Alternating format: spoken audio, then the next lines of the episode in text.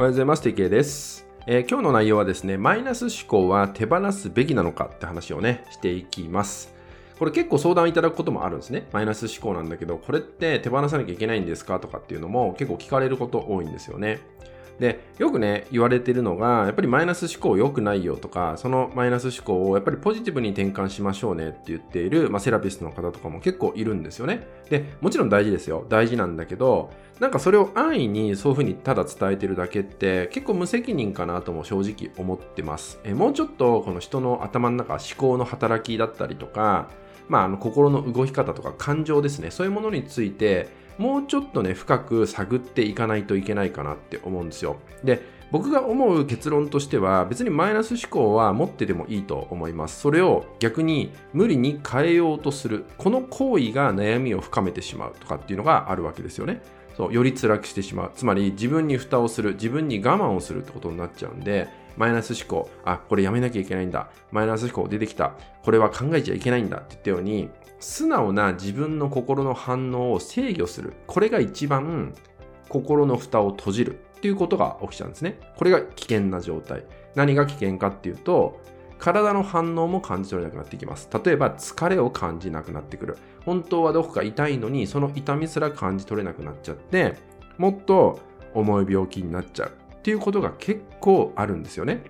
一般的に知られてないけど、こういうことが結構多く起きているんですよ。それにはやっぱり自分の感覚、様々な感覚をシャットアウトしちゃうからってことなんですよ。つまり自分に嘘をついちゃうからってことです。なのでそういうふうに考えていくと、マイナス思考っていうのは別に僕は手放さなくてもいいかなと思います。もちろんその状態で居続けることもよろしくないですよ。ね、メンタル的に不調をきたしてしまうんで良くないんだけど、じゃあ何が大事かっていうと、どんな時でもいいんで、今の自分の状態を自覚することが大事なんですよ。人ってプラスになることもあればマイナスになることもあるんですね。これはずっとプラスでいる、ずっとマイナスでいるってことは絶対的にありえないんですよね。必ず一日の中でも何回も何回もポジティブ言ったりネガティブ言ったりとかを繰り返している。これが僕らのそもそもの感情ってものなんですよ。まあそういうふうに考えていくと、どんな時でも自分の状態を自覚していく。例えば、あ今は嫌な気分になってんだなとかねあ、今は楽しい気分になってんだなって言ったように、自分を俯瞰して、その時その時の自分を分かるかどうかなんですよ。キャッチできるかどうかっていうのが大事ってこと。そういう自分をまあ、見ていくというか、そういう向き合い方をしてみるのがまず大事かなと思います。あとはね、一つ一つ自分の心の中に生まれることにおいて、これはマイナス、これはプラスといったように色分けをしないってことも大事です。なぜ色分けをする必要があるのかってことなんですけど、それは別にないわけですよね、本当に考えたら。そういうのはなくて、えただ、今は嫌なんだな、今は嬉しいんだなって言ったように認識をするだけでいいかなと思います。それをマイナスだから、これはプラスだからっていう風にすると、最初に言ったように自分を制限してしまうってことにもなってくるんで、色分けはしないことがいいのかなと思ってます。